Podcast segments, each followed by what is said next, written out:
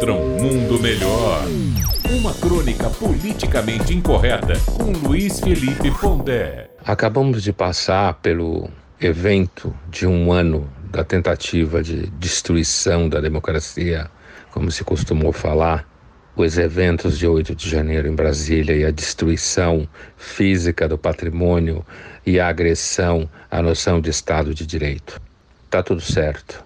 Bolsonaro, entre todas as coisas terríveis que ele significa e significou, uma delas, sem dúvida nenhuma, foi fazer do PT uma opção menos ruim na eleição de 22 e também oferecer alimento para a hipocrisia do governo petista e seus amigos, dizendo que eles são os grandes amantes da democracia.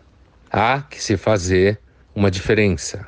Ela parece sutil, que é a seguinte: o governo atual, o projeto do PT de ficar no poder por 150 anos, como aparentemente, infelizmente, a Bahia é o balão de ensaio, a verdade é que essas intenções do PT de ser um partido hegemônico e os seus aliados em toda parte, inclusive em setores do poder judiciário, implica que a forma de colocar em risco a instituição democrática vai de modo sutil, como é sempre quando é causada por setores bem mais inteligentes do que a estupidez caracteriza o bolsonarismo.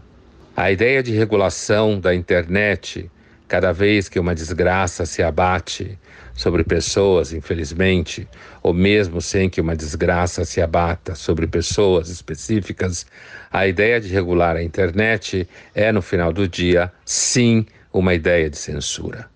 Você pode, por exemplo, começar a multar as plataformas como uma forma de contenção e regulação, mas isso que vai causar é as plataformas começarem elas mesmas a praticar a censura dos conteúdos com medo que venha por aí um processo gigantesco, como caracteriza-se a censura no Brasil hoje, que é jurídica. Portanto, apesar de inclusive muitos coleguinhas ser a favor da regulação da internet, eles o são porque são amantes do PT. No dia que a internet for regulada, acabou a liberdade de imprensa para a maior parte da população. Luiz Felipe Pondé, de São Paulo, para a Rádio Metrópole.